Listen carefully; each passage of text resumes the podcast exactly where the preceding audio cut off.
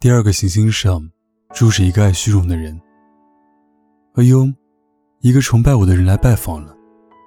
这个爱虚荣的人一见到小王子，老远就叫喊起来。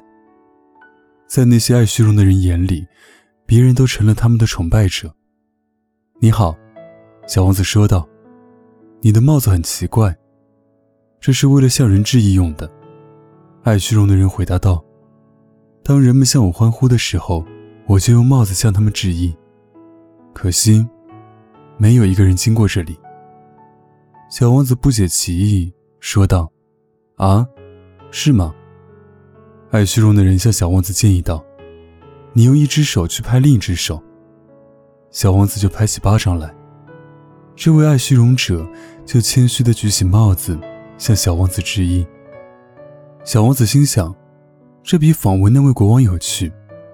于是他又拍起巴掌来，爱虚荣者又举起帽子来向他致意。小王子这样做了五分钟，之后对这种单调的把戏有点厌倦了，说道：“要想叫你的帽子掉下来，该怎么做呢？”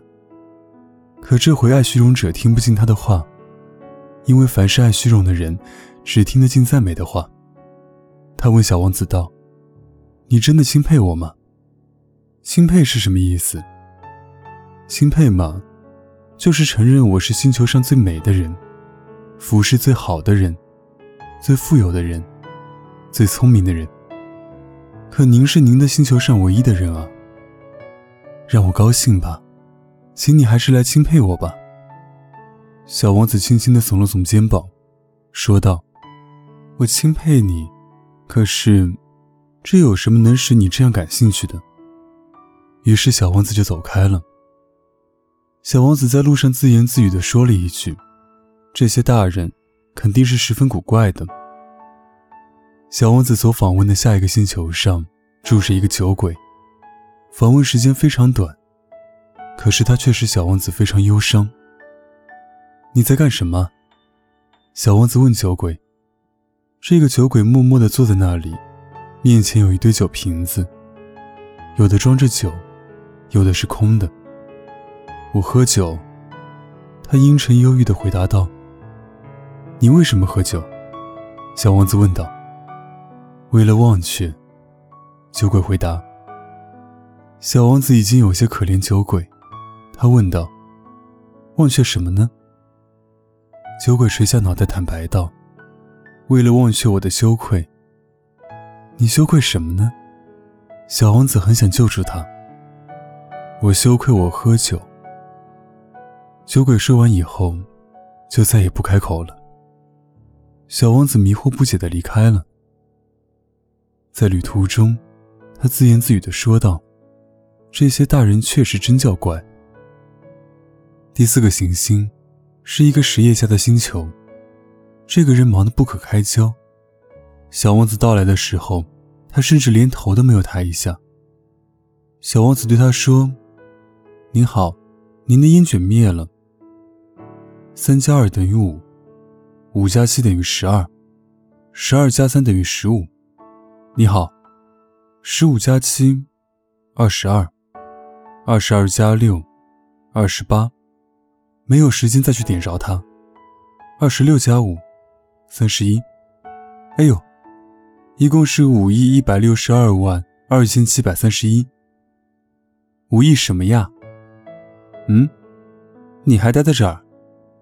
五亿一百万，我也不知道是什么了。我的工作很多，我是很严肃的，我可是从来也没有功夫去闲聊。二加五得七，五亿一百万什么呀？小王子重复问道。一旦他提出了一个问题，是从来也不会放弃的。这位实业家抬起头说：“我住在这个星球上五十四年以来，只被打搅过三次。”第一次是二十二年前，不知道从哪来了一只金龟子来打搅我，它发出一种可怕的噪音，使我在一笔账目中出了四个差错。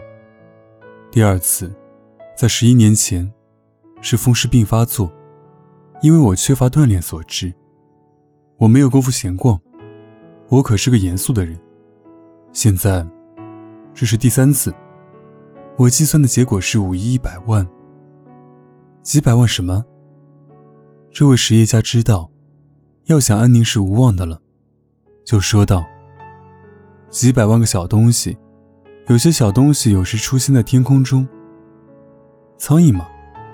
不是，是些闪闪发亮的小东西。是蜜蜂吗？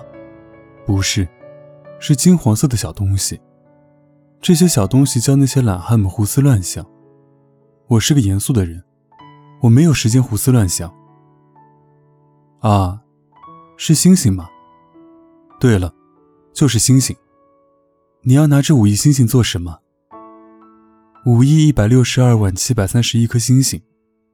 我是严肃的人，我是非常精确的。